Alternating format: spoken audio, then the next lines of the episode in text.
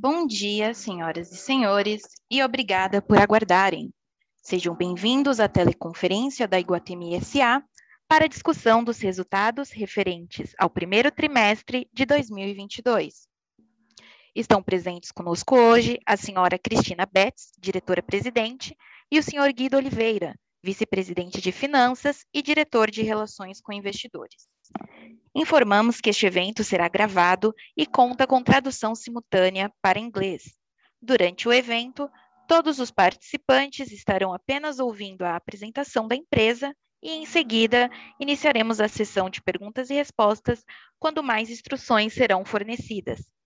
Esse evento também está sendo transmitido simultaneamente via webcast, podendo ser acessado no site de Relações com Investidores da Iguatemi no endereço www.ri.iguatemi.com.br, onde a apresentação também está disponível para download. A seleção de slides será controlada pelos senhores. Antes de prosseguir, gostaríamos de esclarecer que eventuais declarações que possam ser feitas durante essa teleconferência relativas perspectivas de negócios da Iguatemi, projeções e metas operacionais e financeiras, constituem-se em crenças e premissas da diretoria da companhia, bem como em informações atualmente disponíveis. Considerações futuras não são garantias de desempenho. Elas envolvem riscos, incertezas e premissas, pois se referem a eventos futuros e, portanto, dependem de circunstâncias que podem ou não ocorrer. Investidores devem compreender que condições econômicas gerais, condições da indústria e outros fatores operacionais podem afetar o desempenho futuro da Iguatemi e podem conduzir a resultados que diferem materialmente daqueles expressos em tais considerações futuras. Agora, gostaríamos de passar a palavra à senhora Cristina Betts, que iniciará a apresentação de hoje. Por favor, senhora Cristina, pode prosseguir. Bom dia a todos e obrigada aqui por participar da nossa reunião de primeiro trimestre de 2022. Então, já falando aqui do, do, nosso ano, começamos o ano com um crescimento incrível aí de vendas no nosso portfólio e nosso primeiro trimestre vem realmente apresentando uma sólida recuperação de vendas em relação ao período de 19. Teve uma retomada bastante forte aí nas atividades do varejo, é, e a gente tem uma confiança que isso é um realmente é, é um, é a continuação do que a gente tem visto aí nos últimos trimestres de recuperação e a volta à normalidade pós a pandemia. A qualidade dos nossos ativos foi realmente fundamental aí para essa retomada. Acho que mesmo com as incertezas, novas variantes, lembrando que a gente começou o ano com o Omicron, a gente teve realmente um resultado de primeiro tri muito forte. A começou, a gente já tinha reportado resultados de janeiro e fevereiro de vendas, um crescimento de 6 em janeiro e 15 em fevereiro, em cima das vendas totais comparadas com 19. E agora a gente está reportando aqui o mês de março, que veio com um crescimento de 23% acima do primeiro, do primeiro TRI 19. É, e agora em abril, já melhor ainda do que março, 31, lembrando que o mês mais forte do primeiro semestre tende a ser maio, onde a gente tem Dia das Mães. Então, é, é um excelente ramp-up aí do começo do ano, é, então bastante animado para 2022 como um todo. É, acho que essa, essa, obviamente, a venda, a gente sempre fala que aqui a venda é sempre o maior termômetro do nosso setor e ele reflete em todas as coisas positivas que podem acontecer dentro da companhia. Então, esse, esse excelente desempenho dos nossos lojistas, obviamente, é, refletem nos nossos resultados, né? E, a, e o resultado que a gente apresentou esse trimestre, então, bastante positivamente impactado pelo, pelo aumento das vendas a flexibilização que a gente fez também ao longo da pandemia é, levou com que a gente pudesse agora estar colhendo os frutos aqui dessa, dessa retomada. A gente viu essa retomada e esse avanço nas vendas em praticamente todas as categorias do portfólio. Eu vou lembrar que no começo da pandemia a gente falou bastante aqui de alguns setores que estavam se sobressaindo, como o setor de as marcas internacionais de luxo, as joalherias, mas a verdade é que agora a gente vê isso é, no portfólio como um todo, em moda, calçado, ativos de cores diversos, saúde, beleza. É, a gente vê é, é todos os tipos de ramos e categorias realmente performando muito bem em relação a 2019. Confiança no varejo, retomada, também obviamente refletiu na nossa taxa de ocupação. A gente vem todo trimestre agregando é, é, a, nossa, a nossa ocupação. A gente tem saídas, obviamente, entradas, mas sempre é, é, positivo. E a gente conseguiu, nesse trimestre, que tipicamente é um trimestre onde a gente vê mais saídas do que entradas, aumentar a nossa taxa de ocupação em 0,7 pontos percentuais em relação ao 4 tri de 21. Outra coisa que nos anima bastante é a nossa estratégia Omnichannel, vem evoluindo de uma maneira bastante positiva é, e, e, estamos aqui bastante animados aí com, com, com o nosso desenvolvimento aqui, tanto do 365 quanto do Iguatemi One. Todo mundo viu que em março a gente adquiriu 23% da etiqueta única, que é o maior e-commerce do Brasil que intermedia vendas e artigos second-hand de luxo no país. É, é uma importante aquisição para a gente uh, acrescenta na nossa estratégia de omnichannel, tem uma ligação, terá uma ligação forte com o 365 e também com os nossos ativos físicos. Né? Pensando aqui na, na, jornada do nosso consumidor final, uh, as pessoas que compram first hand, que reciclam no second hand, as pessoas que aspiram comprar luxo pela primeira vez, que podem acessar o mercado second hand. Então, a gente vê bastante sinergia e nos próximos trimestres a gente vai contar um pouco aqui de como é que vai se desenrolar essa nossa parceria. No 365, é, a gente teve um aumento de tráfego aí de 27% versus o primeiro TRI de 21. É, a gente manteve o nosso GMV bastante constante aí saindo do quarto TRI, que também é uma é um, é um resultado bastante positivo, lembrando que o quarto TRI sempre é o mais forte para o varejo em geral e, obviamente, também para a parte de e-commerce, então, com Black Friday, Natal e tudo mais, a gente manter o mesmo patamar de GMV foi bastante importante para a gente também muito importante falar aqui do 365 é que a gente tem 50% do GMV, ou quase 50% do GMV, fora das regiões onde a gente tem ativos físicos. Significa que a gente está trazendo novos clientes é, de forma recorrente para a nossa base, é, é, de, nosso portfólio Guatemi. E os próximos meses vão ser importantes para colocar marcas é, que são significativas para dentro, como Saint Laurent, como Bottega, é, e isso, obviamente, aumenta o, o, o, o tráfego né, e a, a, desejabilidade do nosso site. E, além disso, o Guatemi One, como eu falei, também vem crescendo de forma importante. A gente deve ter ações esse ano que vão promover é, a adesão ao nosso programa do One. A gente já está conectado o One com 365. A gente deve também, dentro dessas iniciativas com etiqueta única, buscar também uma integração dentro do nosso programa One. Então a gente vê bastante coisa também relevante acontecendo aí né, nos próximos meses. Dentro da parte de reorganização societária, a gente concluiu a nossa reorganização societária em novembro, mas ficaram algumas pendências aí para resolver ao longo dos meses seguintes. Então, a gente fez agora, a gente fechou a última janela de conversão de, é, das, das ações para units, né? é, do que eram os antigos é, free float da Gereissat Participações para as units que não tinham optado por converter ainda. Então, a gente conseguiu uma conversão é, é, bastante significativa aí do, dos acionistas da Gereissat para dentro da EGTI 11, né? E, e, obviamente isso e a gente trabalhou depois disso, então a nossa a, a retomada da nossa liquidez da, da unit é, e é praticamente voltando aí ao normal do que a gente tinha período pré-reestruturação. E outra coisa também que vale é, é, destacar aí no, no, trimestre foi a nossa certificação Top Employer. A gente vem é, focando, esse ano vai ser um ano importante para a gente na nossa jornada ESG.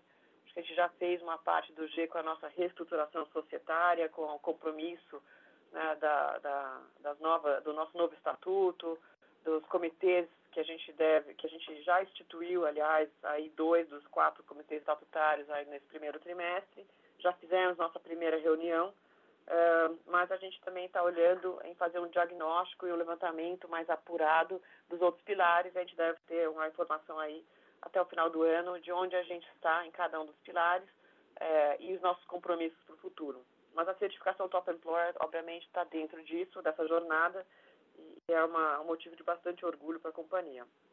Bem, seguimos otimistas aí com a retomada da economia, é, reiteramos nosso compromisso com o crescimento sustentável da Guatemi, nosso portfólio robusto, de alta qualidade, é, bastante animado com o resultado aí do, do trimestre e dos próximos tris que vêm ao longo do ano. Agora eu vou falar um pouco dos números e já vou entrar na nossa apresentação. Então, partindo já para a apresentação no slide 3, esse slide a gente instituiu aí ao longo da pandemia para mostrar um pouco tanto a capacidade de utilização que a gente estava né, que a gente estava usando aí de, de por causa da, dos períodos aí de, de, restrição de horários que isso obviamente já já são águas passadas é, a gente vê, obviamente, na capacidade de utilização 100%, mas acho importante ver que realmente a gente teve uma sequência aí de crescimento de vendas em, sobre 2019 importante. Então, no primeiro TRI, com 23, como já havia mencionado, e no segundo TRI, começando a abril já de uma maneira bastante forte, é, que nos anima bastante aí para o TRI que vem. Falando dos destaques aí do segundo TRI, então, vendas totais atingiram 3,3 bilhões no primeiro TRI de 22, um crescimento de 77% em relação a 21 e 14%, quase 15% em relação a 19. Vendas mesmas lojas cresceram quase 15%, e vendas áreas cresceram também os mesmos 15% em relação ao, ao primeiro TRI 19. Aluguéis mesmas lojas crescendo 48,7% e aluguéis mesmas áreas crescendo 34,8% em relação ao primeiro TRI 19. Né? E em março, pegando só o recorte de março, não do trimestre, que também teve uma mesma escadinha aí, como a gente mostrou nas vendas, a gente teve um rent aí de quase 55% 19. Lembrando que nesse TRI foi o TRI que a gente fez, a gente começou a remoção dos descontos é, que limitavam o repasse do GPM, tá? Por isso que a gente tem também esse efeito aqui nos aluguéis. Receita bruta atingindo 275 milhões de reais, que é um crescimento de 40% em cima do primeiro TRI de 21 e 39% também em relação ao primeiro TRI de 19. Receita líquida chegou em 228 milhões de reais, 34% em cima do primeiro TRI de 21 e 31% em relação ao primeiro TRI de 19. O EBITDA consolidado chegou a 147 milhões de reais no trimestre, que é um aumento de quase 20% em relação ao TRI, e a margem chegando a 64,7%. Quando a gente exclui o efeito da linearização, que é uma coisa que a gente tem conversado bastante, né? O efeito é, do consolidado, aqui do, do EBITDA consolidado, fica muito parecido, 148 milhões de reais, mas que é um aumento de 107% versus primeiro TRI de 21 e 20% em relação a 19. Prejuízo líquido chegou a 16 milhões de reais. A gente vai comentar um pouco mais, em mais detalhe, quando a gente falar dos resultados. O Guido vai falar um pouco mais. Mas uma queda de 141% versus o primeiro TRI de 1 e 134% em relação ao primeiro TRI de 19. Mas excluindo o efeito da variação do preço da, da ação da Intracomas, que está no nosso, é, no nosso caixa investido, a gente teve um lucro líquido de 40,9 milhões de reais no segundo TRI, no primeiro TRI de 22 que é 3% acima do primeiro TRI de 21.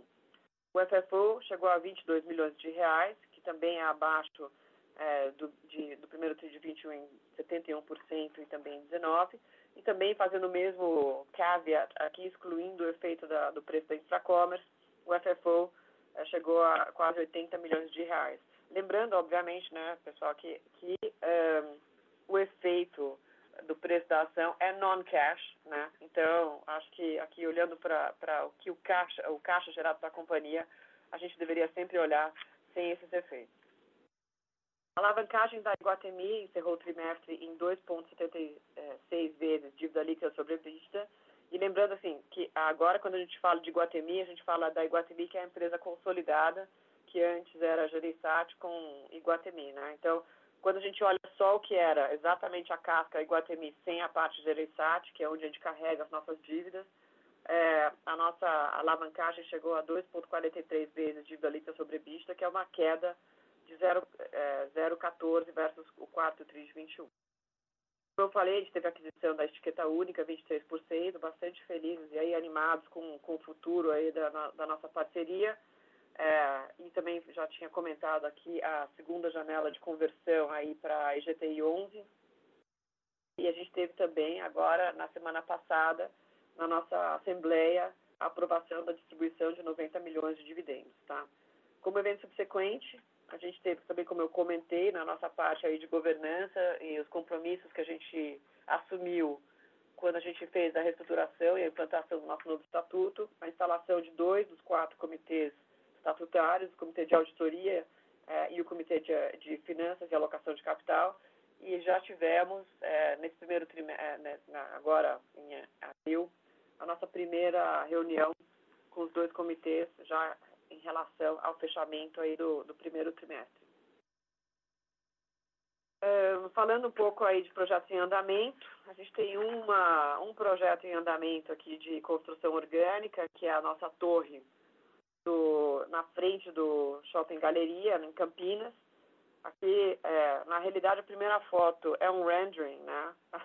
A segunda foto é, é a, a, foto que está embaixo já é uma foto mais real, mas a gente deve estar tá inaugurando, então a, a, obra deve terminar agora esse mês e já estamos entregando então as lajes comercializadas para os novos inquilinos é, a partir de junho desse ano, já no segundo trimestre. Com isso, eu passo para o Guido para falar um pouco dos resultados financeiros e operacionais da companhia. Primeiramente, bom dia a todos. É, indo para o slide, é, slide 10, para falar dos highlights dos principais indicadores operacionais da companhia, né? olhando os números de 22 comparados a 21 e 19. Nós temos aí, primeiramente, no primeiro quadro, só a demonstração rápida do ABL. Quando comparado com 2019, a gente mostra uma redução do ABL total por conta das vendas do shopping Caxias e do Florianópolis, que a gente que vendeu ao longo de 2019.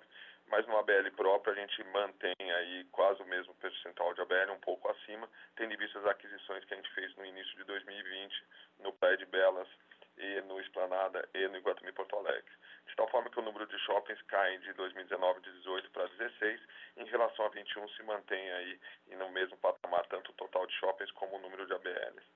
As vendas totais, olhando para 19, como a Cris já tinha colocado nos highlights, a gente bate 15%, aproximadamente 15% acima de 2019, né, no, no total sales. O nosso same-store sales aí em 14,6%, né, o aluguel mesma área chegando a 48,7 no TRI, né, e a gente mostrou março aí batendo o IGPM e batendo o IGPDI acumulado do período acima de 53%, e aluguéis mesmas áreas aí em torno de 35% quando comparado com 2019. Os números de 2020 todos acima de 70% de variação sobre os números de 2022 sobre 21 todos acima de 70% quando comparados. Nosso custo de ocupação, olhando o fechamento do primeiro TRI, é em 13,8%, um pouco acima do que foi o primeiro TRI 19, tendo em vista aí a recuperação do aluguel em, em vista da, da, retirada dos descontos, como a gente colocou maciçamente no nosso release e a Cris pontuou nos highlights, né, e a gente hoje vê a recuperação da venda, fazendo com que esse gap feche. Então, como a gente demonstrou na venda de abril, abril batendo 31% até dia 22 de abril, ou seja, o mês de abril vai ser maior do que esses 31%, a gente, isso aqui é uma prévia, tá? E como bem a Cris disse, essa é a venda do a, a, venda de abril não é a principal do TRI, a principal venda é no mês de maio e nós estamos extremamente animados com várias ativações dentro do mall e com todos os nossos lojistas aí extremamente animados com essa com esse Dia das Mães aí é, com praticamente o fim da pandemia. Então veremos números aí muito melhores aí que que abril. Estamos extremamente animados. Então a gente tem certeza que esse custo de ocupação tende a, a, a, a a vir para os números de cuja ocupação médios da companhia já ao longo do segundo TRI de 22.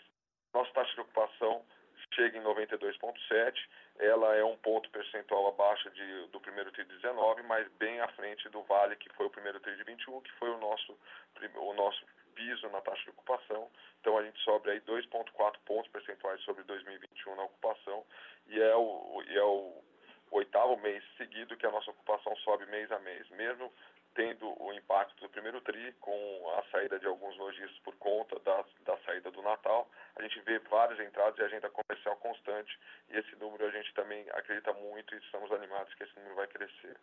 A inadimplência ali, como a gente já tinha pontuado no último TRI, ela seria um pouquinho superior é, no primeiro TRI de 22, primeiro pelo efeito sazonal do, da indústria de shoppings, onde no primeiro TRI você tem quatro aluguéis ao invés de três, que por conta do efeito do dobrado de dezembro.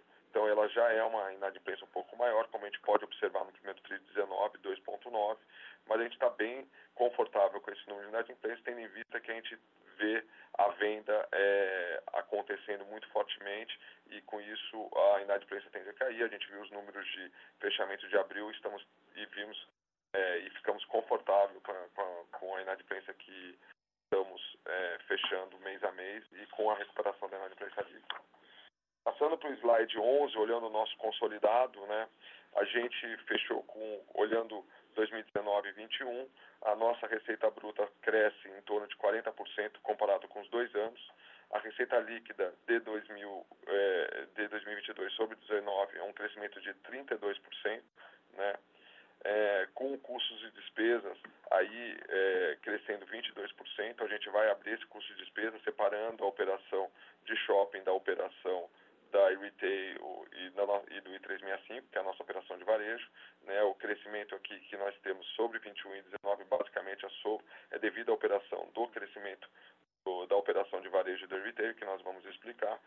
Se fosse olhando só a base shopping, a gente tem queda no custo e despesa. Tá?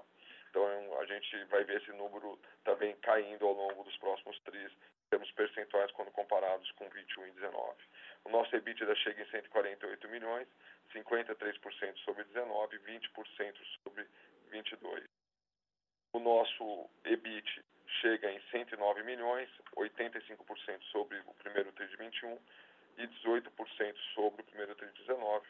A gente tem um, um, um lucro líquido é, com prejuízo de 16 milhões 354, uma queda de 134% quando comparado com 19 e 141% quando comparado com 21 mas como a gente já mostrou, tirando os efeitos da infracommerce, que é um efeito não cash no nosso resultado, é a marcação mercado da aplicação que temos lá, chegamos aí em 80 milhões de FFO e 41 milhões de, é, de lucro, acima de, de 21 e o FFO superando também 19, onde a taxa de juros, tanto em 22 como em, 19, em 21 e 19, eram bem inferiores à taxa de juros de uma despesa financeira. Então, um resultado muito forte, apesar aí da, do EBITDA ainda negativo da parte de varejo, que também ajudou a, preju, a, a de derrubar um pouco o nosso lucro líquido. Quando a gente olha o nosso, no slide 12, a conciliação do nosso número sem linearização, o efeito cash do nosso, dos nossos números, a gente mostra aí um, um EBITDA de 148 milhões contra 71 milhões e 600 em 21 123 milhões em 2019, ou seja, um crescimento de 107% contra 21, 27% contra 2019, né? Então, o lucro líquido ajustado também sai de 41 milhões em 22 contra 23 milhões em 21, 48 milhões em 19, né? É, e a, o nosso FFO de 80 milhões e 81. Então, o nosso FFO cash aí consolidado quando desconsiderando os efeitos da infracompra de 80 milhões no TRI consolidado. Para o slide 13, a gente mostra o impacto da despesa financeira, a gente abre esse quadro para mostrar aqui os efeitos da, da, da infracommerce. Né? Então, as receitas financeiras aí sobem é, por conta da, da evolução da, da Selic, o nosso caixa é, de aproximadamente 1,9 bilhões médio no trimestre foi aplicado a uma taxa média de 108 do CDI, das 37 milhões e 300 de receita financeira. Isso é, advém do, do, da aplicação correta do CAT e também da subida da taxa de juros, que saímos de uma taxa média de Selic de 6,40 no primeiro TRI de 19 para 2 no primeiro TRI de 21 e para 10,30 no primeiro TRI. A despesa financeira também, é, é, como a gente mostrou, a nossa taxa, o custo médio da nossa dívida está em torno de 109,2 109 do CDI, uma despesa, um custo muito é, é, tranquilo em relação a, a, ao nosso rating, que é AAA. Então, a gente tem aí uma despesa financeira de 92 milhões 749, que isso é, a, é o custo da dívida sobre o nosso endividamento bruto médio no período, em torno de 3 bi 300. E aí a gente mostra aí o efeito do, do investimento em infracommerce, que impactou o nosso resultado em 86 milhões. Tirando esse efeito, nós teríamos um resultado financeiro líquido aí de 39 milhões negativo. Olhando para os nossos números é, do, do varejo e do I365 é, separados de shopping, a gente mostra aí no slide 14 a, a, a, nossa receita crescendo 234%, e aqui vale comparar com 2021, porque 2019 não existiu o I365, o I365 foi inaugurado em novembro de 2019. A gente tem um crescimento de 234% na receita. A receita líquida crescendo 230%, né? então a gente vê aí a melhoria de todos os números em relação a, ao primeiro TRI de 21. Lembrando que a margem negativa desse TRI é menos 66, mas que essa margem negativa deve ser melhor ao longo do ano. E lembrando também o efeito sazonal do varejo, e aqui sim o efeito sazonal do varejo, porque aqui nós temos as vendas é, do, do, do 1PI, do, do, do, retail e também as nossas vendas do Iguatemi 365, onde nós, nós temos nosso take rate sobre a venda da, dos, do, dos lojistas que, que tem lá suas marcas no 365.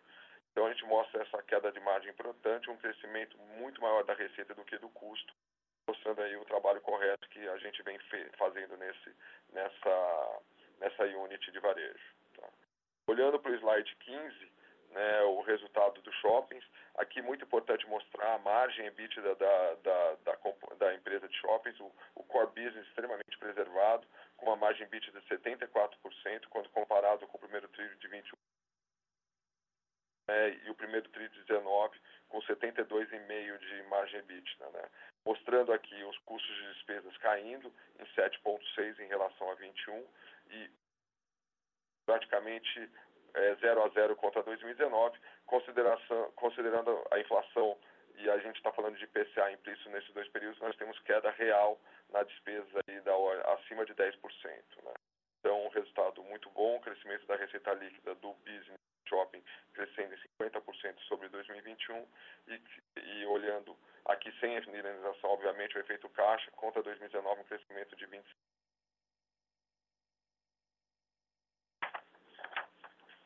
Quando ele, a gente olha a nossa receita bruta shoppings, comparando com 2019, né, porque 21 ainda tivemos efeitos de fechamento a partir de 15 de março de 21, nosso aluguel cresce aí é, 42,8% pontos percentuais sobre 2019, a taxa de administração crescendo 15,3%, o estacionamento ainda ah, em termos de arrecadação um pouco abaixo do primeiro TRI de 19, o fluxo ainda, como a gente mostrou, ainda está levemente abaixo de 2019. A gente tem certeza que a partir do segundo TRI esse número será maior que 2019.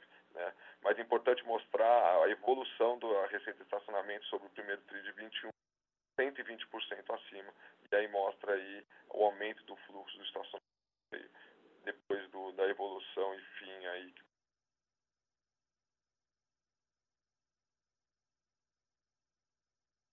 Quando a gente quebra a receita de aluguel, a gente mostrando conta 2019, o aluguel mínimo aí crescendo 44%, né, o aluguel percentual crescendo também 17,3%, ou seja, isso mostra a força das vendas do nosso portfólio, né? Como a gente vem mostrando aí, as vendas aí batendo recordes mês a mês, depois aí da, do, do, da evolução da vacina, no quarto TRI, no primeiro TRI do ano passado, e agora é, nesse TRI, com as vendas de abril superiores a 31%, né? Em maio, muito mais, a gente espera um, um número tão forte quanto esse ou maior.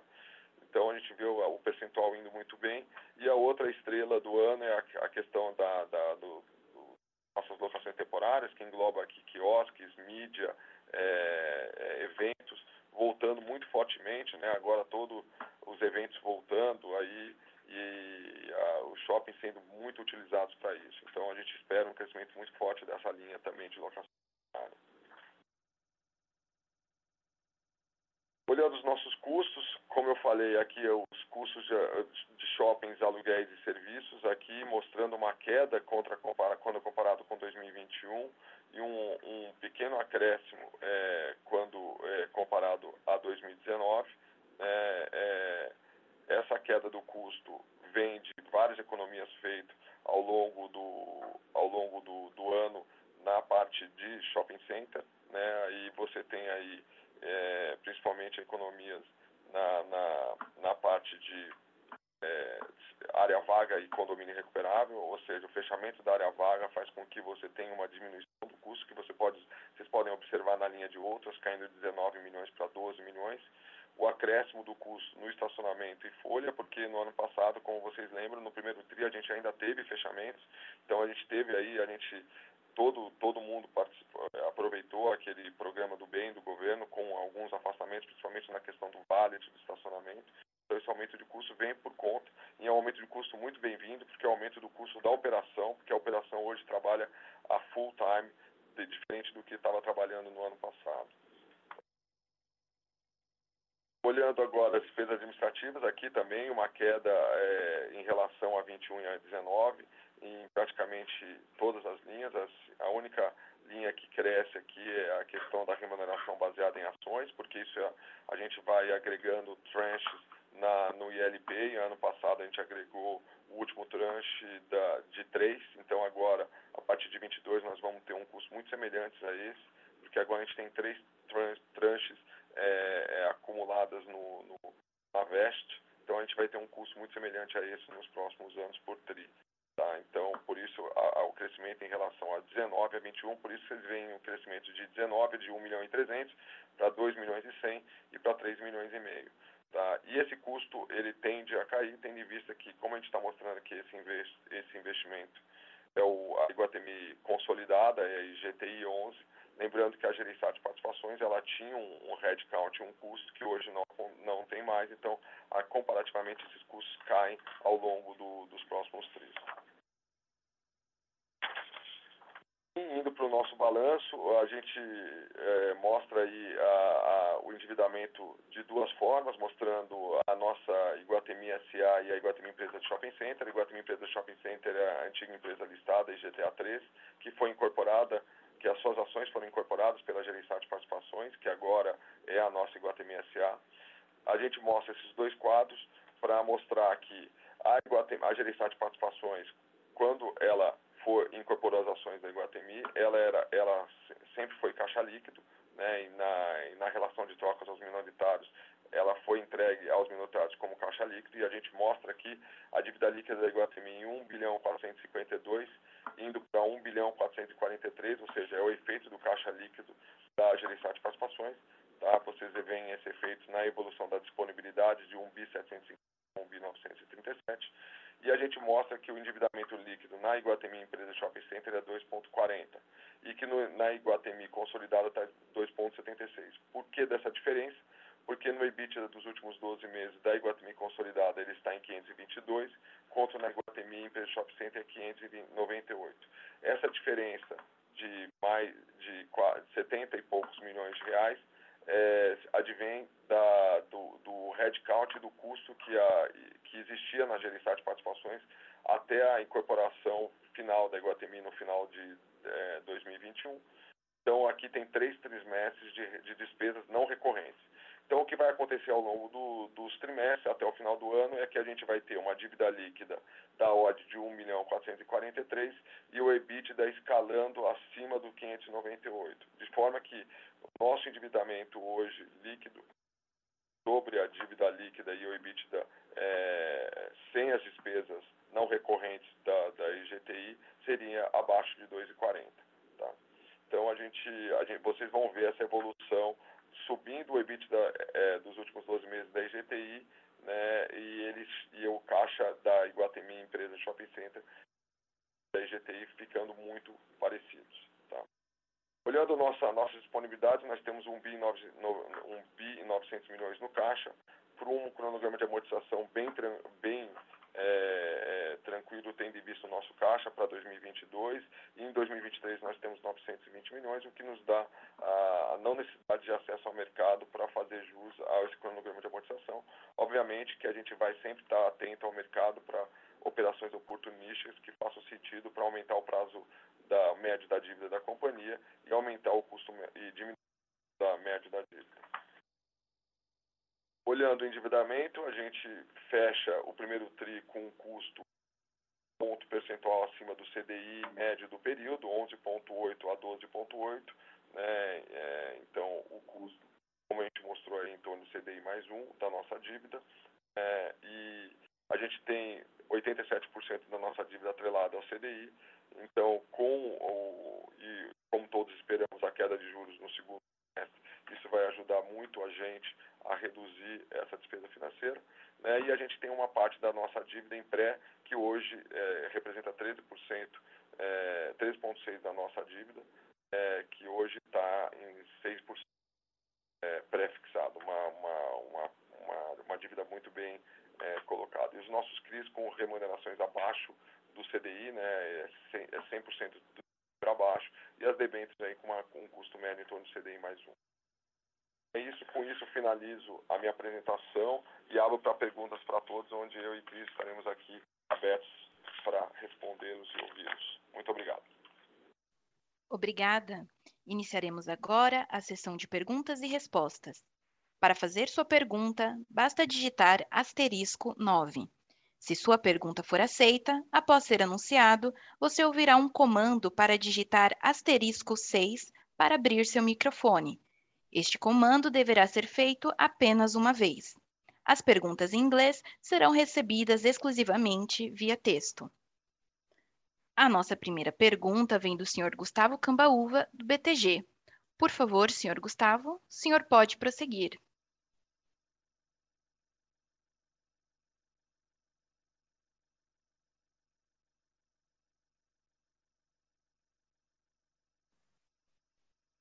Senhor Gustavo, o senhor pode prosseguir com a sua pergunta.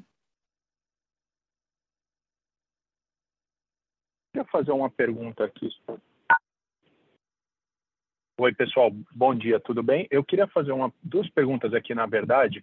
É, a primeira é em relação até saíram umas matérias de, de, de M&A com, com a Brookfield, né, que, que, que vocês teriam talvez desistido aí de, de comprar, comprar o ativo, mas enfim. Então eu queria saber se, se vocês podiam falar um pouquinho mais disso, né, é, na prática, se, se de fato, enfim, houve uma, uma desistência mesmo, ou se vocês ainda estão em algum tipo de, de, negociação ali e falar um pouquinho mais talvez o que o que estaria por trás aí dessa dessa desistência. Uh, e a minha segunda pergunta é, é, em relação ao resultado mesmo. Assim é, é quando a gente olha aqui né, no, nos dados que vocês divulgaram tem, tem um gap aí de, de same store rent e o same area rent né que está rodando o same area rodando um, um pouco abaixo né Aí eu queria entender um pouco isso, né? Tem obviamente a questão da vacância, mas entender um pouco se tem aí talvez alguma diferença uh, uh, relevante de aluguel aí na entrada de novos lojistas, ou se tem algum, algum efeito de, de mix aqui, ou do tipo de, uh, de shopping, enfim, que, que, que, vocês estão fazendo mais troca, mas entender um pouquinho disso aqui entre, entre esses dois indicadores. É, obrigado, bom dia. Oi, Camba. Vou fazer a primeira e o Guido faz a segunda, tá? Então, falando um pouco aqui da, de, de atividades de M&A, eu acho que, antes de falar de Brookfield ou qualquer outra coisa, eu acho que é importante dizer que a gente sempre, sim, sempre, desde o começo, desde antes do nosso IPO, a gente sempre foi super mega disciplinado com a alocação de capital. A gente nunca foi de fazer loucura. É, então, eu acho que assim, é, a nossa reestruturação societária a gente fez para ficar preparado para poder fazer M&A e consolidar o mercado quando o momento for propício. Momento propício significa né, toda a parte, obviamente, econômica, taxa de juros, preços dos ativos e tudo mais. Assim, se esse momento não é agora, então, eu acho que a gente, assim, é, é, a gente está avaliando sempre a todos os momentos quais são as possibilidades que existem no mercado e, obviamente, olhando dentro desse contexto. Acho que esse contexto ficou um pouco pior do que a gente imaginou quando a gente estava no começo do ano. Então, a gente tem que ser mais conservador mesmo. Não quer dizer que a gente não acha ativos que possam estar no nosso pipeline interessantes simplesmente quer dizer que esse momento não é um momento fantástico para a gente tomar uma superposição de alavancagem né, ou alguma, algum stretch de balanço é, e, inclusive, a depender muito também dos preços que estão sendo colocados. Então, assim, é, eu acho que a, acho que a Brookfield mesmo soltou já um relatório dizendo que eles estão retirando um pouco esse pé do mercado. É, acho que a gente, é, de novo, acho que o momento é difícil, e a gente continua interessado em fazer atividades de M&A, mas quando, quando esse cenário todo for melhor, tá? Então, indo para a segunda pergunta, né, falando do semi-star range e do semi-area range, né, na verdade ele tem um gap aí de 14 pontos, né, um ponto desses gap é fácil explicar porque é a, a, a diferença de ocupação, né, de 93.7 para 92.7, que é um ponto de faturamento aí, um ponto de, de do semi-area range para o semi-star range. A outra diferença é que a gente aqui, a gente já falou isso em outros calls, né, a gente sempre privilegia o leasing spread positivo e a receita é, é, é, perpétua do, do, do, da, dos nossos aluguéis. Então, a gente não loca por locar, a gente loca corretamente. Então, o que, que a gente fez? Para que a gente preserve os aluguéis do metro quadrado médios dos nossos portfólios, principalmente naquele shopping que tinha uma vacância menor, a gente fez alguns trabalhos de escalonamento, ou seja, o que você está vendo aí no semi-area range são escalonamentos de aluguel que nós demos para alguns lojistas, de tal forma que você vai observar nos próximos tris um catch-up desses números, né, eles vão se aproximar e a, nossa, a gente espera que esses números fiquem muito próximos no decorrer do ano. Tá? Não, não, perfeito, é, ficou claro. Não, Guido, só, só, então, quer dizer, esse, esse same area rent que você está pegando na, na prática é o, é o primeiro aluguel, né? O aluguel de, de entrada, não é, não é o aluguel médio do contrato, né? Se pegasse o aluguel médio, ele, ele ficaria bem próximo. É, é, por aí? É, isso é verdade. A gente faz pelo aluguel de entrada e o aluguel de entrada tem um escalonamento, esse, isso vai escalonando, então você vai ver esse, esse número se aproximando muito do semi-star rent nos próximos trimestres. Tá, tá ótimo, gente. Obrigado pela sua. Do quarto TI para esse primeiro. Se você olhar, você vai ver que esse, que esse gap fechou. Perfeito. É, obrigado, gente. Bom dia. Nada. Nossa próxima pergunta vem do senhor Pedro Ragno, do Credit Suisse. Por favor, senhor Pedro, o senhor pode prosseguir.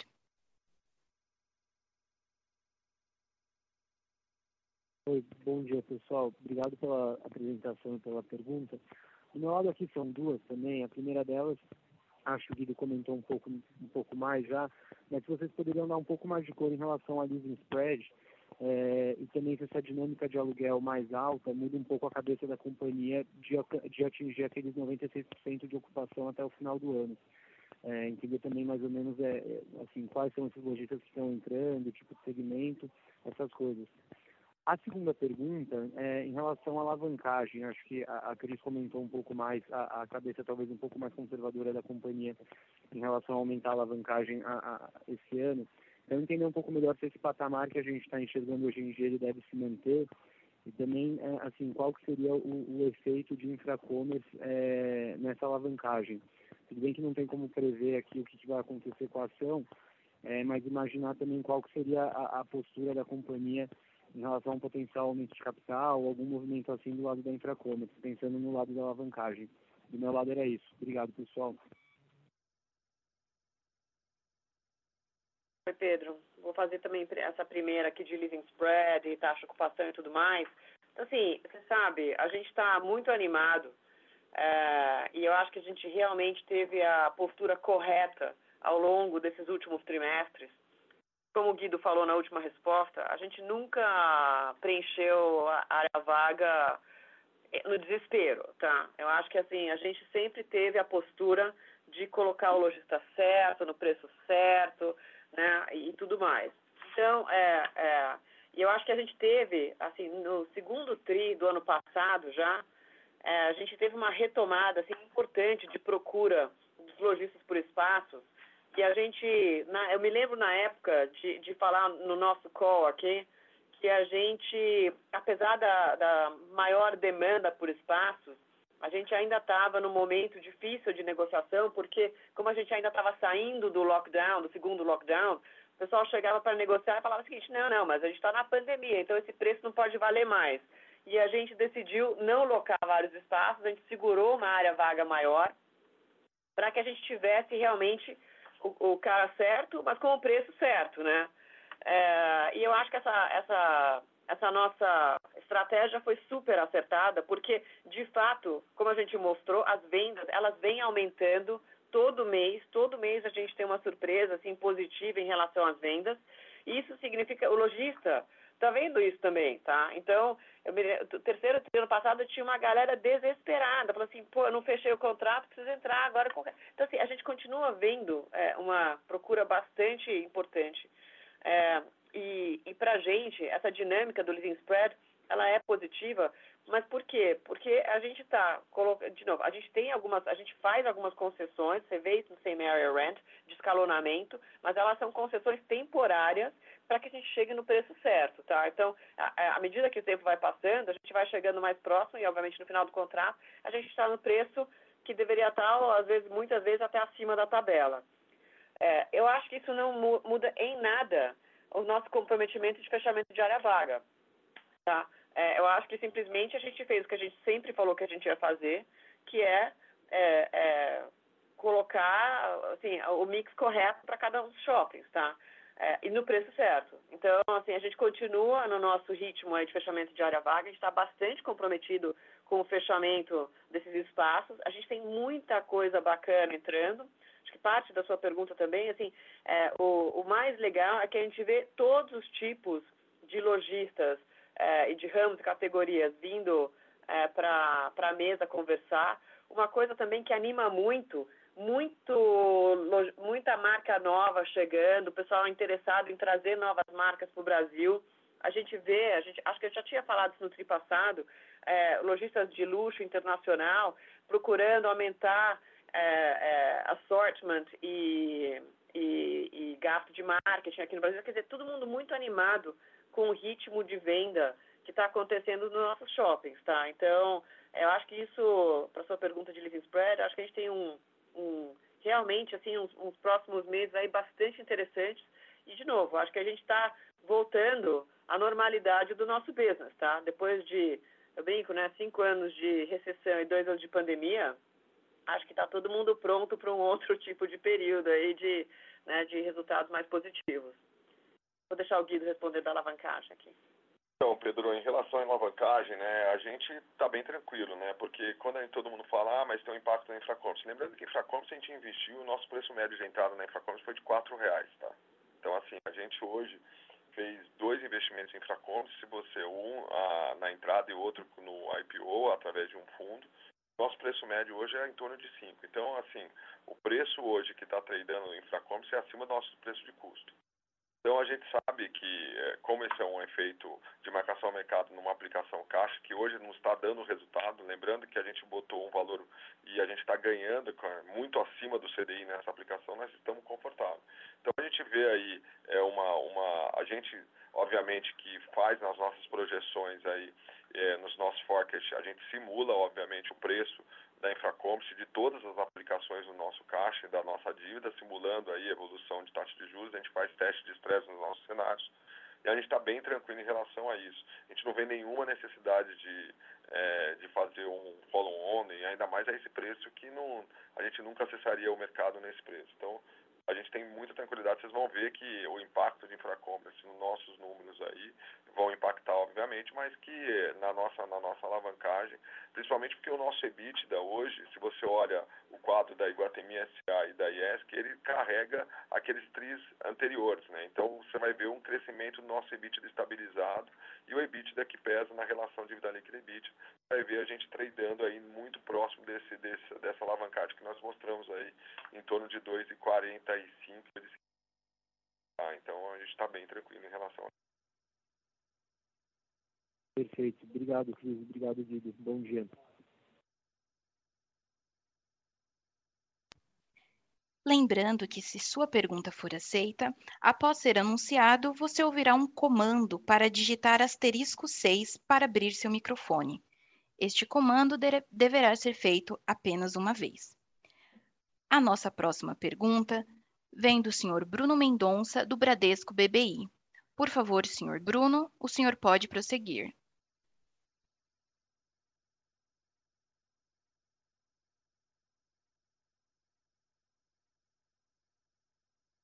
Oi, pessoal. Bom dia. Me ouve? Não. Sim, sim.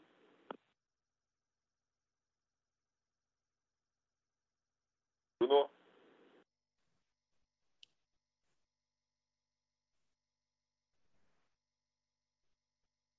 Senhor Bruno, o senhor pode prosseguir com sua pergunta.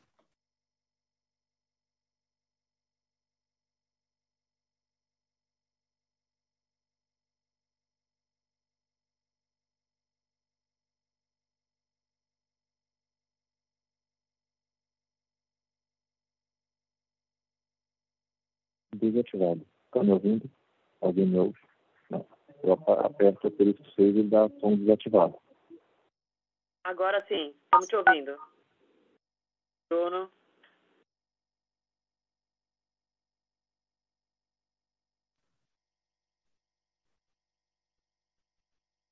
Senhor Bruno, o senhor pode prosseguir com a sua pergunta. Vamos lá. Será que agora vai? Não. Sim, estamos te ouvindo. Não mexe mais Vamos nada. lá. Não mexer mais nada. Desculpa, que é problema de operador aqui. É, duas perguntas. A primeira sobre custo de ocupação.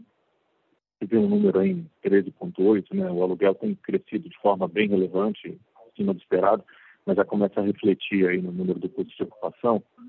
É, a gente já vê o número consolidado acima do histórico pré-pandemia, né? Então, a minha pergunta é como é que vocês têm visto isso, trabalhado, se esse número mais alto tem algum efeito relevante de satellitização, ou se é simplesmente é, o lojista está pagando mais mesmo, né?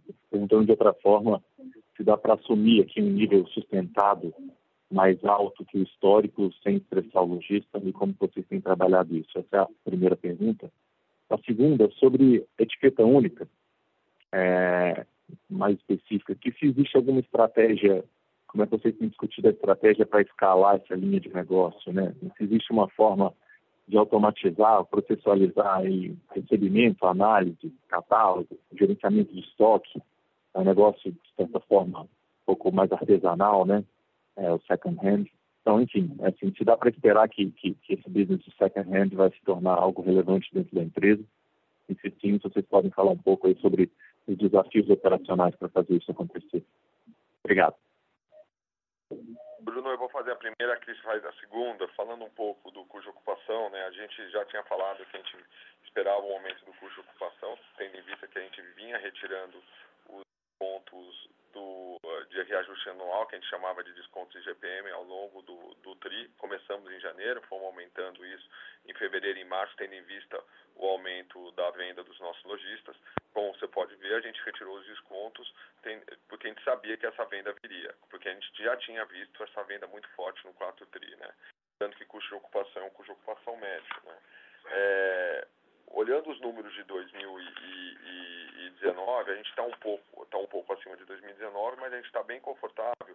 Como eu já eu falei no meu speech, a gente a gente vê esse número é, é, voltando para níveis pré-pandemia nos próximos trimestres. A venda de abril mostra isso, a gente já está com uma venda em abril acima de 31%, lembrando que essa venda é uma venda até o dia 22, então ela vai ser superior a isso, porque ainda tem mais oito dias de venda, a gente tem algumas âncoras que por contrato só divulgam venda a partir do dia, é, do dia 5, então seria hoje, então hoje a gente tem um fechamento global das nossas vendas, vai fechar acima disso e o mês de maio um, um mês mais forte que abril, então a gente vê as vendas escalando bem, então a gente vê aí uma mudança dos preços relativos, tendo em vista aí a inflação, o repasso da inflação em todos os preços, né, como a gente, tá, a gente vem observando, infelizmente, a inflação mais alta no IPCA e no. Então a gente não tinha como também não retirar os descontos. Então a gente fez a retirada dos descontos, olhando o custo de ocupação e a gente está muito tranquilo, porque a gente viu que o custo de ocupação sem desconto da maioria dos nossos lojistas está inferior a 2019. Tá? Então, esse trabalho a gente vai é, continuar acompanhando. Eu acho que a gente volta aí para um custo de ocupação abaixo de 12%. É, a tri, tri por tri, a gente vai baixando esse custo, voltando para um custo médio aí nosso aí em torno de 11,5%. Tá? Mas a gente vai ver essa evolução tri para tri à medida que a venda vai crescendo é, e, o, e os, e os vai ficando acumulado e a gente sabe que o IPCA o GPM tendem a cair aí ao longo dos próximos trimestres. Tá? Então o repasse acumulado vai tender a cair. E a gente tem um outro lado, né, que o custo de ocupação não é só o aluguel, né, tem a questão do condomínio. O nosso condomínio já faz um trabalho há muito tempo, que a gente chama de ND zero, que é nota de débito zero. A gente não repassa a inflação na maioria dos nossos malls há mais de cinco anos. Então você imagina você com uma conta de condomínio há cinco anos no mesmo preço. Imagina a queda real do preço do condomínio que esse lojista está. Então tem um trabalho hercúleo aí da área de operações nosso em manter nossos, é, nossos custos condominiais bem abaixo da, da inflação e não repassando. E olha que a gente tem dissídios e dissídios e repassos na integralidade. Então é uma melhoria de eficiência, uma melhoria da forma de operar o shopping, mantendo a, a, a, os shoppings da forma que você conhece os shoppings de Guatemi. Então é uma melhoria de eficiência, uma melhoria de mecanização, melhoria de é, troca de eficiência de iluminados, como a gente escreveu, de, dos nossos chillers e tal, de tal forma que o lojista nos nossos shoppings não, não observa aumento de ND de condomínio. Então isso também ajuda a manter esse situação bem saudável aí para os próximos trimestres. Então, falando tá bom, beleza. Então, Guido, só para finalizar esse tema, então você está me dizendo que dentro do mix atual, vocês entendem como saudável Bruno, não consigo entender. A gente não consegue entender o que você está falando, infelizmente. Eu, eu vou passar a segunda a, a resposta à segunda pergunta para a Cris, para você, mas eh, depois você me passa essa dúvida, porque a gente não está conseguindo, está cortando tudo o que você está falando. Ok. Sorry. Bruno, vou, vou, te responder, espero que você esteja escutando a gente, né? É, na etiqueta única, é, a gente está bem animado, né? É, assim, a gente vê muita sinergia aí nas nossas operações, né? Por acaso, essa semana é uma semana que a gente vai sentar e discutir oportunidades, tal, assim, de, de sinergias aí entre, entre os negócios. Uh, mas, mas mesmo sem falar um pouco das sinergias, eu acho que eles mesmos estão caminhando com os próprios pés para fazer várias coisas. Então, esse negócio, por exemplo, da autenticação dos, dos produtos, eu sei que é uma coisa que o Nelson e o time lá estão trabalhando para, não vou dizer automatizar, mas acelerar né, é, contratando pessoas que já fazem isso em outros lugares fora do Brasil, inclusive, uh, para dar celeridade na entrada dos produtos, né? Eu acho que a gente tem um papel importante aqui junto com a etiqueta única, porque o nosso ecossistema de Iguatemi tem é, muita sinergia tanto no, na, na ponta de, de entrar produto novo, então as pessoas que, que são clientes Iguatemi, que compram produtos de luxo e querem reciclar o seu armário, né? É, é, eu acho que são importantes fornecedores para a etiqueta única. E eu acho que a gente também tem clientes é, que, que, que olham para esse mercado de second hand como uma oportunidade de participar desse mercado de luxo, né, é, é, de uma maneira mais ativa. Pessoas que, engraçado, que existe um, também uma, um aculturamento que a gente já vê um pouco mais na frente em outros países, que o Brasil, de certa forma, está começando ainda, é que as pessoas é, é muito. É, é, assim, você pergunta hoje e, e, pergunta cinco anos atrás, você compraria uma bolsa usada da Chanel, da Hermès? Acho que a, esse aumento de respostas positivas está sendo assim realmente assim é, impressionante. Então, eu acho que a gente tem um público realmente que vai aderir ao second hand, é, é muito importante que, que é crescente também, tá? É, e é um público que, que transita pelos nossos shoppings. Então, a gente falou desde plugar coisas no 365, quanto plugar no programa do One, fazer ofertas especiais, fazer pontos de coleta e entrega é, de produtos dentro dos nossos shoppings, né, fazer algumas lojas físicas em alguns lugares. Sim, tem muita coisa, eu acho que a gente pode fazer. Por isso que os dois lados estão muito animados. É, né, o pessoal da Etiqueta Única também vibrando aí com a nossa parceria. E eu acho que, assim, é, é, eu brinco que a nossa imaginação é o limite aqui do que a gente pode fazer, porque, de fato, é, o negócio é muito, muito próximo. É, e a gente vê com, com muito bons olhos aí o crescimento do second hand e para a gente uma maneira importante de participar dessa, dessa economia circular, né? É, eu acho que para a gente faz, faz muita diferença estar tá dentro desse, dessa, desse mercado e é um mercado que a gente gosta e entende também, tá? Ótimo, obrigado, Cris. Desculpa pelos problemas técnicos aí. No worries.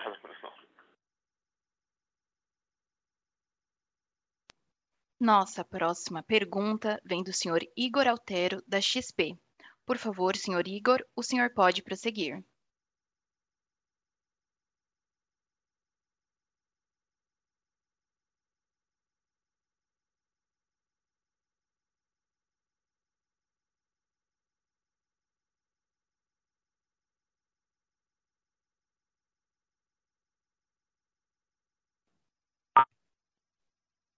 Senhor Igor, o senhor pode prosseguir com sua pergunta.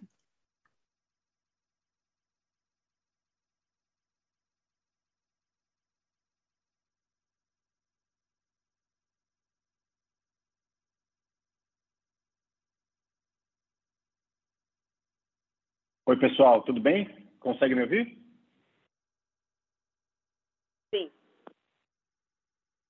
Obrigado, obrigado pela, pela apresentação. Duas perguntas aqui do meu lado.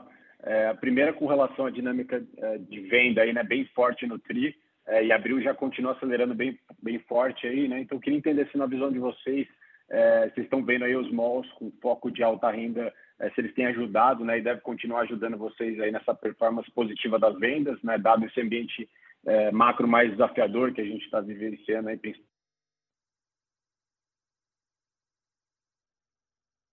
dinâmica de, de, redução de custos e despesas, né? Que vocês têm feito um bom trabalho aí em termos de ganho de eficiência no, é, é, aí ao, ao, longo desse, desse do, do tri, né, do primeiro tri, como é que vocês estão enxergando é, ao longo do ano esses ganhos de eficiência? Tem espaço para fazer mais coisa, né? E se puder dividir com a gente é, sobre as iniciativas que vocês estão pensando aí que vocês têm no pipe. Obrigado.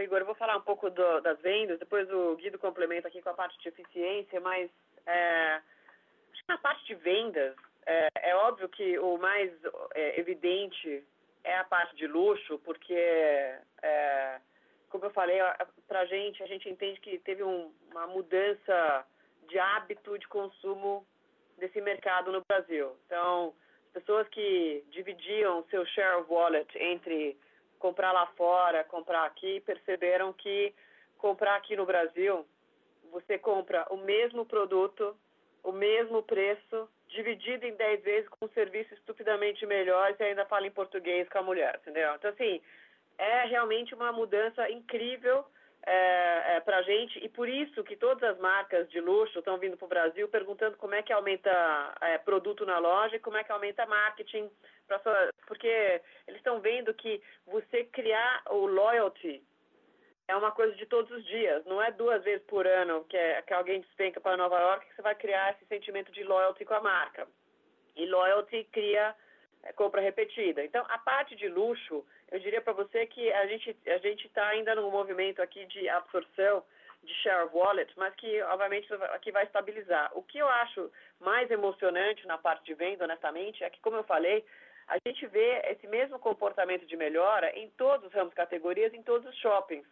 É, é a gente está vendo né, o que eu sempre apelidei de nossos shoppings babies, mas que eu não vou mais chamar de babies, que eles já estão mais adolescentes, entendeu? É que realmente eles estão vindo com uma, com uma venda muito mais importante, um resultado muito mais importante. E, e assim, tanto, vou dar um exemplo aqui de, de Ribeirão e Rio Preto, que a gente começou a cobrar o estacionamento agora em janeiro, e ainda a gente pensou assim, puxa, a gente começou a cobrar justo quando teve Omicron, não sei o que tal, e a gente não teve é, uma, um, é, uma redução de nem, nem estacionamento de fluxo e nem das vendas, tá? A gente, inclusive, teve aumento nas vendas né, nesses shoppings, importantes. E com aumento também, como a gente foi a pergunta anterior aqui, de comercialização e tudo mais, bastante novidade entrando nesses shoppings. Então, é, eu acho que para a gente, a gente vê, assim, realmente uma uma retomada, a, a, a, remoção das máscaras nesse trimestre, eu acho que foi muito importante. É, uma, é um efeito que eu brinco, é, meio, é, é, quase psicológico, mas a sensação é, tipo, acabou, né, acabou a pandemia. É óbvio que a gente ainda tem casos de Covid, o pessoal continua se vacinando, se tratando, mas, mas o simples fato de você tirar as máscaras e tirar a tomada de temperatura e tudo mais, dá uma sensação de normalidade muito grande. Então, eu acho que a gente vai continuar vendo, como a gente falou de abril, acho que a gente vai ver ao longo é, do, do, do ano, sabe? Essa, essa retomada aí, a normalidade do que a gente, do que a gente tinha. É, e, e, eu acho que não é só nesse mercado de luxo, não. Acho que é, no, é em geral, tá? A gente está vendo todos os, é, os ramos categorias indo muito bem. E mesmo aqueles que estavam ainda sofrendo, a gente vê uma, retomadas importantes. A gente estava comemorando esse final de semana aqui é, os números de cinema, por exemplo, porque cinema é obviamente um setor que sofreu demais na pandemia, né?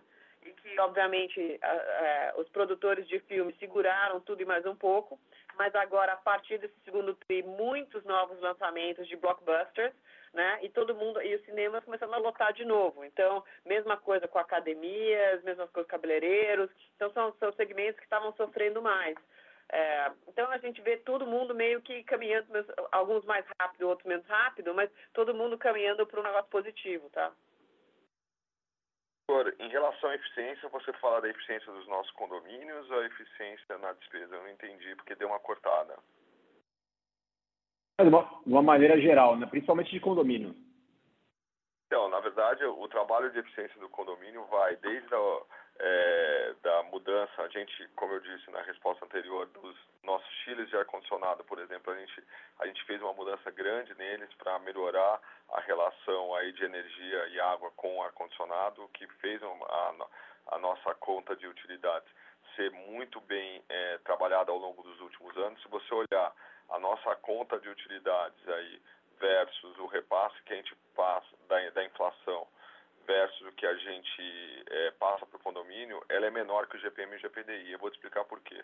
Porque a gente tem uma queda de consumo da, da, da nossa energia por conta da eficiência do, da nossa iluminação, com troca de LED, com, com a, a Uh, com os novos equipamentos de ar condicionado e com a compra de energia livre é, no mercado de energia no mercado livre, o que nos dá um preço de energia muito confortável em relação ao preço de energia que é praticado hoje, né? E o nosso compra, a nossa compra de energia, é, só colocando, ela é feita em em energia renovável, né? A gente trabalha com PSH, trabalha com é, é, a gente com hidrelétricas e a gente acaba não trabalhando com, com custo direto da energia ao consumidor, a gente trabalha com energia, é, com custo de energia no Mercado Livre. Então a gente acaba até no ano passado vendendo energia no Mercado Livre quando a gente teve excedente sobre, o, do, sobre a nossa é, a nossa compra de energia em relação ao consumo, a gente acabou vendendo, o que ajudou os condomínios. Né? Também tem um trabalho é, de, de melhoria também de eficiência de maquinário, né, o que faz com que a, os nossos times de limpeza não cresçam. A gente também tem um, um nível de eficiência de cobertura de, de é, câmeras digitais para a segurança, o que faz que nosso time de segurança também não, não cresça. Então, e a gente também faz leilões reversos aí para compra de produtos que, que, que abastecem os nossos condomínios e também os prestadores de serviço, quer seja segurança, limpeza, manutenção, de tal forma que a gente mantém um OBZ quase anu, anualmente. A gente faz um OBZ anual das nossas despesas aí, dos nossos contratos, de tal forma, como eu falei, a gente está há cinco anos aí sem repassar o custo da inflação nas NDs. Né? Então a gente tem o nosso projeto de ND zero, que faz com que a gente seja extremamente competitivo nos custos de condomínio. Tá? Então, esse é um trabalho que a gente vem fazendo a parte de tratamento de, de água também, as estações, a gente hoje, como a gente mostrou, 65% da nossa água não sai do nosso, do nosso shopping, elas são tratadas e a gente reutiliza é, toda essa água tratada, então a gente, a nossa conta de esgoto é muito baixa, porque a gente não joga esgoto na, na né, para a rua do, do, do shopping, então é um trabalho muito forte. E, na, e internamente também é um trabalho, é, a gente é totalmente centralizado nas nossas é, na, no nosso back-office, né, o que nos dá aí muita, é, muita é, ganho de eficiência e sinergia em relação ao tratamento da cobrança, do contas a pagar, da tesouraria, do recebimento fiscal, da área de compras, e isso dá muito ganho para a gente. Então, a, gente está bem tranquilo em relação aos custos. E, obviamente, que a gente fica olhando aí todos os dissídios, a gente lidera aí a negociação junto ao Secob, como shopping center, para a aplicação do dissídio então a gente trabalha muito fortemente olhando tudo isso e para que a gente mantenha os nossos aí e, e não não estourem, tá?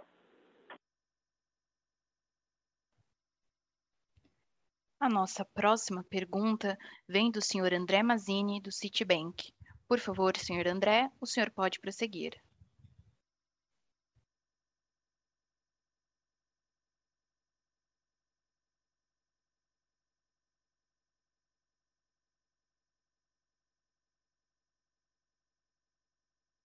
Pessoal, estão me ouvindo bem? Acho que sim, né? Sim. Tudo bem, querido Guido? É, minha pergunta, é, voltando para a primeira pergunta do call, ainda de M&A, é, enfim, o juro tem subido muito, né? E eu queria entender se os vendedores né, de ativos, Brookfield e outros também, é, têm, enfim, é, sensibilizado esse aumento de juros nos caps pedidos. Eu acho que, não sei, hipoteticamente falando, o cap de 6 com juros de 2 é diferente do cap de 6 com juros de 13, 14, não sei é que a nossa Selic, né? Então, tem tido uma leve subida de caps pedidos, dado que a gente tem esse ciclo de aperto monetário é, super forte aqui no Brasil e, mundo afora, né? Acho que é, faria sentido a gente esperar algum, algum cap um pouco mais alto, um pouco mais barato, é, pedido pelos vendedores, ou não. É, isso seria também um fator dificultador, essa é a primeira pergunta. E a segunda pergunta seria sobre o app, que vocês vão lançar, acho que em breve, né? Acho que o que vem. Você, o que vocês imaginam é, ter com o app? Se vai ter mais recorrência na, na plataforma digital, no 365, se vai ser mais inteligência de dados, criar um data lake, né? O que, que, que vai melhorar na, é, tanto para o consumidor, mas quanto para vocês em termos de dados e, enfim, de GMV e etc., quando o app é, estiver online. Obrigado. Mazini, Falando aqui do, da sua primeira pergunta de M&A, dos juros e tudo mais, sim, o fato de não ter nada acontecido nesse cenário assim de preços, que tal que a gente vê, já é um super bom indicativo que a gente ninguém chegou num acordo. E eu acho que é super natural assim nesse momento, porque o momento é de alta volatilidade, então ninguém sabe o que, que é o, o cenário base, entendeu? A discussão fica sempre nesse cenário base, fica esquisito a gente discutir. Então, assim, acho que ok, assim, né, a, a, em algum momento a gente vai ter um pouco mais de clareza sobre o que, que é o futuro e aí a gente vai ter uma discussão mais racional sobre futuro, sobre projeções, sobre caps e tudo mais. É, faz parte do jogo, né? E por isso também que a gente também falou assim, vamos... A gente também teve nosso posicionamento, como eu falei antes, de, de, de ter um olhar mais conservador dado o cenário. Eu acho que os vendedores também estão olhando, somente quem tem ativos bons, né? Pensa, bem, é, como é difícil precificar, fica sempre essa discussão. Então, diria assim, é, acho que é menos assim, pô, o cara não refletiu o preço, mais, tipo, temos uma incerteza e a gente não sabe o que é esse mercado para frente, vamos esperar um pouco, tá? É, menos assim, não é uma má vontade, não. Acho que as pessoas têm, assim, os, os, os players já têm seus posicionamentos, só estão esperando um pouco mais de visibilidade, tá? A parte do app, é, eu acho que assim, o, o, a gente tem aí, a gente atrasou o app por, por algumas dificuldades na parte técnica e de, de lançamento. Uh, a gente está trabalhando para ter esse lançamento ainda esse trimestre. É, e eu acho que o app ele é importante para a gente é, porque ele facilita é, a recorrência da compra, tá? É, ele acelera é, a, o pedido, né, o fechamento do carrinho, ele possibilita que a gente tenha uma comunicação mais direta com quem tem o app baixado, então, é, na realidade, nessa, nessa jornada de, de, de lealdade e de repeat purchase e tudo mais, o app, obviamente, é muito mais, é, muito mais é, é, eficiente do que simplesmente fazer pelo website, tudo bem? Agora, tudo isso se ele funcionar direito, né? Se ele não funcionar direito, então ele seria mais ineficiente. Então, a gente está tá querendo que a gente tenha todos os, os os é, kinks assim resolvidos antes de lançar, porque senão seria um, um desapontamento assim do mercado, tá? Então a gente está trabalhando para isso, mas eu acho que de novo, acho que essa coisa de, de a gente é, aumentar a lealdade e a repetição de compra e a facilidade de compra, que eu acho que é uma das coisas que a gente trabalhou bastante, não é? Que a gente já absorveu algumas coisas no website, mas não todas, é também a, a experiência do usuário dentro do, da, da navegação, tá? Que a gente foi facilitando ao longo do tempo, facilitando a visualização e tudo mais. Mas assim, de novo, a gente está trabalhando para isso. Se, se a gente conseguir lançar agora no segundo tri, acho que a gente vai co começar essa, essa, esse, esse novo approach, vamos dizer assim, com os nossos consumidores, tá? Ótimo, Cris. Obrigado. Bom dia.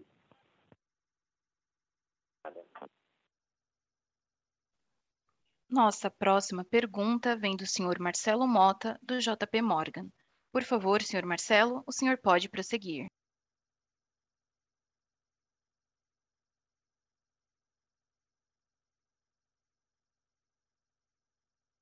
Boa tarde, bom dia. Vocês conseguem me ouvir? Sim. Bom, duas perguntas aqui do meu lado.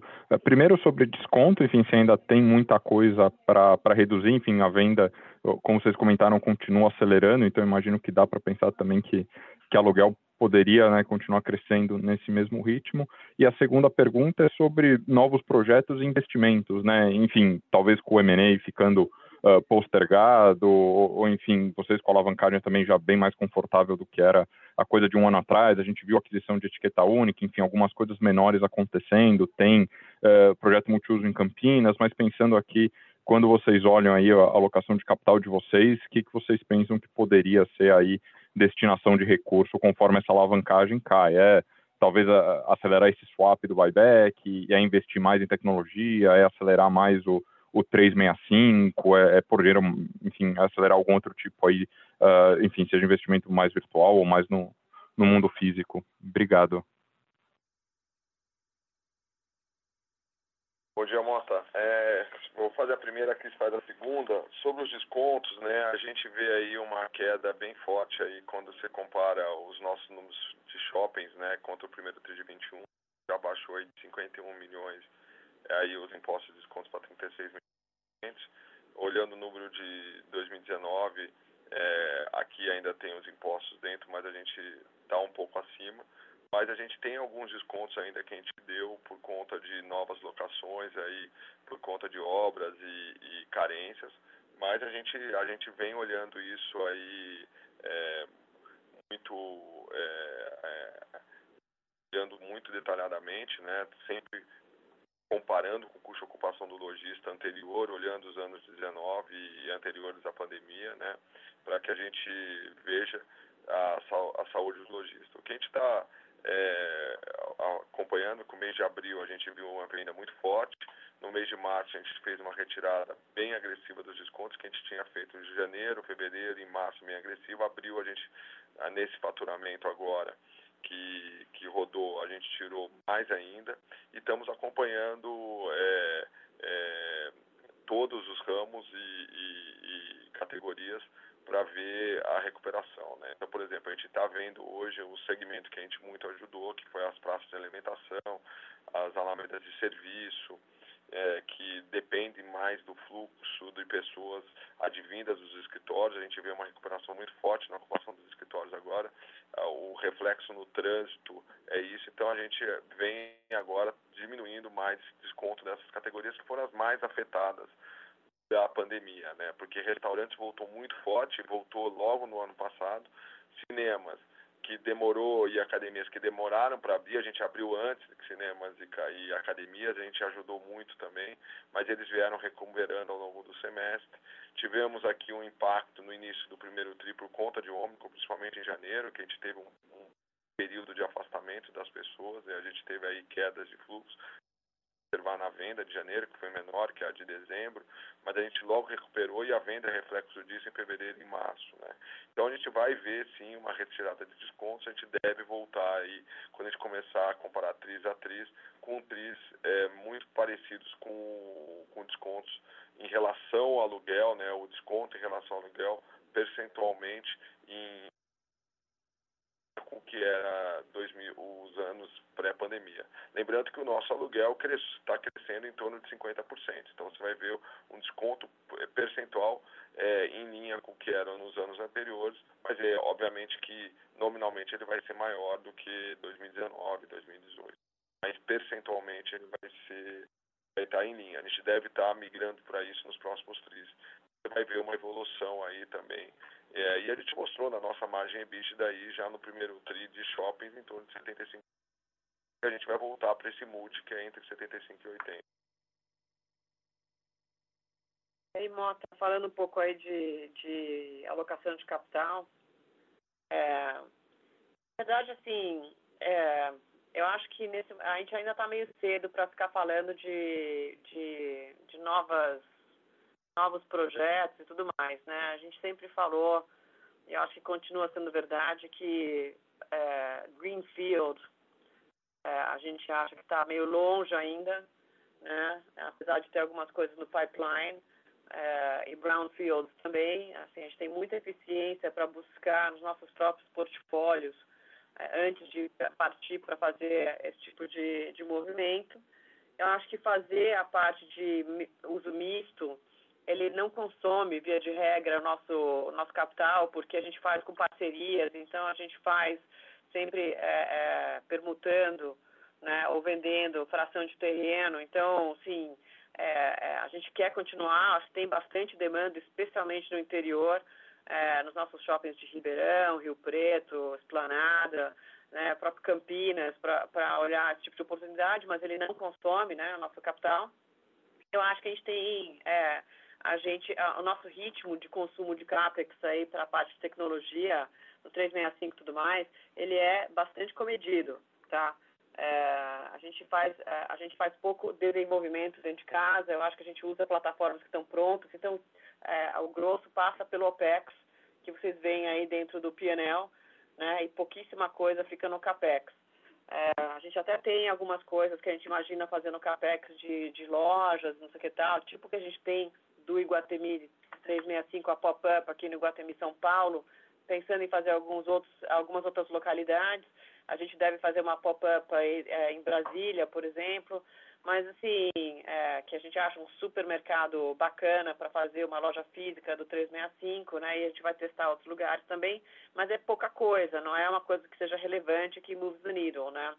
E eu acho que assim, é, num cenário é, incerto, como eu estava falando no, na resposta anterior aqui, acho que a gente vai ser mais conservador também nessa alocação, tá? Então, é, diminuir, make sure que a alavancagem fique mais baixa, porque, como vocês viram, o peso do, da Selic mais alta pesa no resultado da companhia. Então, assim, é, acho que é, o momento é de, de, de, conservadorismo, é o que a gente está fazendo, tá? Perfeito, obrigado. Obrigada, Mota. Nossa próxima pergunta vem da senhora Fanny Oreng, do Santander. Por favor, senhora Fanny, a senhora pode prosseguir.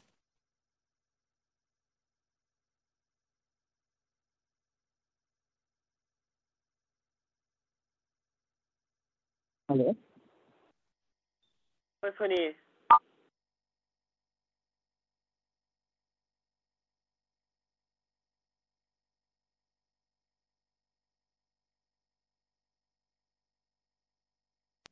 Senhora Fanny, a senhora pode prosseguir com a sua pergunta.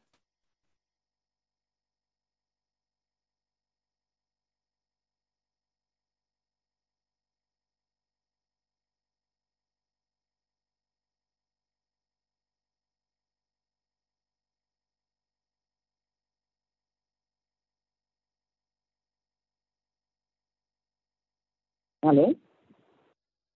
Oi, Fanny. Oi, desculpa, Cris.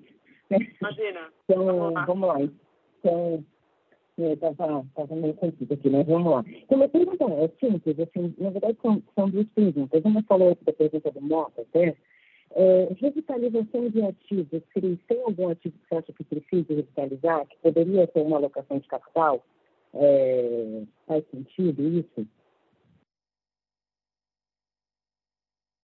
Essa seria a primeira pergunta. E a segunda pergunta é com relação à convenção dos acionistas da JCSA, né, em, GTI 11, assim. Estava olhando aqui, né, o, o, feliz de vocês, né? E tem em torno de 50 milhões de ações, né, de GTA 3 que ainda não foram convertidas, né? Teria alguma forma de, de incentivar esses, esses detentores a fazer a conversão para a IGPI 11?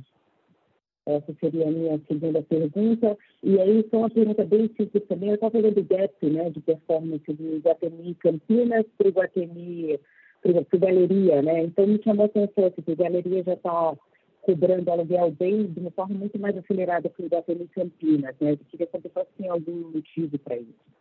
É, é isso. Oi, Fanny, eu vou falar um pouco do, da, dessa coisa da revitalização. Bem, você sabe, assim, é, eu, eu, sempre, eu falo para investidor é, estrangeiro, muitas vezes, que não tem o benefício das pessoas que estão aqui, né, vendo os nossos shoppings ao vivo e a cores o tempo todo, né? Eu brinco, se deixar alguma coisa, se você lamber o chão dos nossos shoppings, você não pega nenhuma doença, nenhum bug, porque ele é tão limpo que ele é incrível, sabe? Então, é, realmente, o, o estado dos nossos ativos, eles são sempre, é, a gente sempre deixa eles é, de uma maneira que eles sejam, assim, que, que, eles sejam up to, up to standard, tá? Vai dizer que assim, a gente não tem nada para melhorar nosso ativo? Sempre tem. Até porque o nosso olho é clínico nisso, né? A gente sempre olha, eu brinco, né? Toda vez que a gente faz orçamento, não tem, não tem um orçamento que eu tenha feito nessa companhia que não tem algum shopping que queira revitalizar os banheiros, tá? E todo ano tem. Então, por é possível que todo ano tenha que reformar o banheiro, né? Mas assim, é, porque a gente tem esse olhar crítico sobre os nossos ativos e as coisas que a gente tem que fazer. Então, sempre a gente deixa um, um pedaço, assim, não vou dizer assim, é, é, é constante, vamos dizer assim, não é relevante, mas constante é, no nosso orçamento para fazer essas. Eu não vou nem chamar de revitalização, vou chamar de manutenção, tá? Porque revitalização parece que o negócio está caidaço e você precisa dar um revamp. Eu acho que na realidade a gente vai fazendo essas manutenções e que vão deixando o ativo sempre atualizado, tá? É, e isso é uma coisa que a gente faz sempre, está sempre no orçamento. É, e às vezes, quando sobra mais, a gente faz algumas coisas a mais, mas não é que a gente faz um extreme makeover no shopping, tudo bem? Então, é, até porque dificilmente a gente tem esses projetos, a gente tem projetos grandes assim, mas eles são menos frequentes, tá? É, então, assim, nesse ano, eu diria para você que a gente é, tem essas manutenções programadas, tem espaço para fazer algumas coisas importantes, mas não é nada que seja extremo, tá? Como, por exemplo, é, quando a gente fez aqui a, a, a, nova, a nova ala do Iguatemi São Paulo, que você cria o Skylight novo, não sei o que, papapá, entendeu? Isso eu chamaria do Extreme Makeover, porque a gente mudou toda a Praça Central, a gente mudou Skylight, a gente criou um corredor no meio do ar, de nada, então assim, já começa a ser uma coisa muito maior, tá? Eu vou engatar aqui responder a de do Galeria Campinas. A gente te escutou meio mal, então se não for essa a sua pergunta, depois você me corrige. Mas eu entendi assim, a tá diferença do Campinas, Campinas com Galeria. É, eu acho que o Galeria partiu de uma base mais sofrida, tá, Fanny? Assim, por isso que você vê um aumento percentual maior, porque não sei se vocês lembram, se você lembra, mas a gente teve um pouco antes da pandemia a gente teve um, eu, eu, brinco, mini furacão que passou por cima do galeria, de verdade, né? Então, que destelhou tudo, que arrebentou várias lojas, como ele é um shopping aberto, a gente teve, e aí a gente teve naquela ocasião muita gente é, deixando de pagar, saindo, não sei o que tal, tinha uma vacância grande no galeria que hoje a gente está recuperando, tá? É, tem bastante, aliás, a galeria está numa, numa, é, numa toada muito legal, né? Porque a gente está colocando vários restaurantes novos, vai, vai inaugurar agora o Cozinha, vai inaugurar o, o Guru, vai, muitas coisas acontecendo no galeria que, que, são, que são importantes para o shopping, tá? Então, acho que, de novo, acho que o problema aqui, a diferença é a base de comparação, mas acho que o Campinas também tem. Aliás, amanhã inaugura o São Marché no Campinas então, quem for campineiro, é mais um, restaurante, um, um, supermercado de super qualidade. Eu acho que estão convidados a ver a inauguração. Acho que vai ter um, grandes festas e tudo mais. A Campinas também está no momento bastante importante, né? Algumas marcas de luxo vão abrir lojas temporárias agora, também no segundo semestre. Então, a gente também está vendo bastante movimento ali em Campinas que são bastante relevantes, tá? Mas, de novo, acho que aqui a diferença percentual é só a base de comparação, tá? É, e Fanny, eu vou para a próxima pergunta, mas só para reforçar aqui a, a crise, o Galeria também teve a entrada do OBA, né? ali no início de 2019, que trouxe um fluxo, é um, um dos melhores supermercados de Campinas, então tem uma de atração muito forte para o shopping e ele vem melhorando muito seus números mesmo. Tá? É, em relação à conversão, né, só lembrando, né, as ações da, da IGTA 3, elas foram incorporadas pela JP SA 3 e os minoritários da IGTA 3, que eram float, eles foram quando eles aprovaram a incorporação, eles foram convertidos, tá? E a conversão era voluntária, então todos foram convertidos. Quem não converteu, que não era voluntário, era a JPSA3. Então a JPSA3, ela desse, os, os minoritários JPSA3, é, que hoje é a IGTI 3, ela, ela, eles poderiam converter ou não. A gente fez um estudo, quando a gente propôs a restauração, a gente, a gente, a gente tinha uma adesão é, prevista de 80% na conversão. É, a, a, adesão no, na primeira é, rodada foi em torno de 80%, depois a gente manteve é, é, o período de conversão aberto até 31 de janeiro, nós tivemos mais 10% do float convertido. De tal, for, de tal forma que hoje 90% do float da JPSA3 antiga já está convertido. O que remanesce na IGTI 3 é uma conversão, é um, é um float de 100 milhões né, de reais, que representa 10% daquele float da JPSA3. A gente vem estudando aí é, nova, é, novos períodos de conversão, né? A gente, a gente tem que abrir o período de conversão, né? E, e, e temos que fazer um trabalho de formiguinha aí, porque muitas das pessoas que ficaram são desavisadas ou ou que não quiseram converter, mas a gente tem que fazer o trabalho de formiguinha para convencê-los e, e, converter. Eu imagino que hoje as pessoas que ficaram na IGTI 13, vendo a queda da liquidez, ela vai, tendem a todo mundo a converter nesse, eh, na, nas janelas que foram que forem sendo abertas, tá? Hoje, mas pelo menos a gente já viu, né, na IGTI 11 um crescimento da liquidez, né, no ano. Então o pessoal aprendeu aí já todas as, as agruras que a gente viu aí no final do ano, ah, não sei qual é a ação então a gente já viu a liquidez saiu de, o ADTV saiu de 40, foi para 50, e na última, nas últimas duas semanas a gente já viu um ADTV acima de 60 milhões. O, nosso número pré é, restauração é em torno de 80 milhões de ADTV, a gente está voltando para esse número aí. É, eu acho que a gente vem fazendo um trabalho correto aí de demonstrar a ação correta e onde o mercado acho que já aprendeu. Tá ótimo. Maravilha, muito obrigada. Obrigada, Cris. Parabéns pelo resultado. Valeu, Fanny. Obrigada. Senhoras e senhores, não havendo mais perguntas, retornamos a palavra à senhora Cristina Betts para suas considerações finais. Senhora Cristina, pode prosseguir. Bem, obrigada a todos pela participação aqui no nosso call de resultados. A gente fica, como sempre, à disposição para quem tiver dúvidas adicionais ou comentários, sempre são bem-vindos. É, nosso time de RI está sempre à disposição. É, nós também, aqui, Guido e eu, é, é para responder. E vamos rumo ao segundo trimestre que está tá muito positivo. Obrigada a todos. Bom dia. A teleconferência da Iguatemi SA está encerrada. Agradecemos a participação de todos e tenham um bom dia.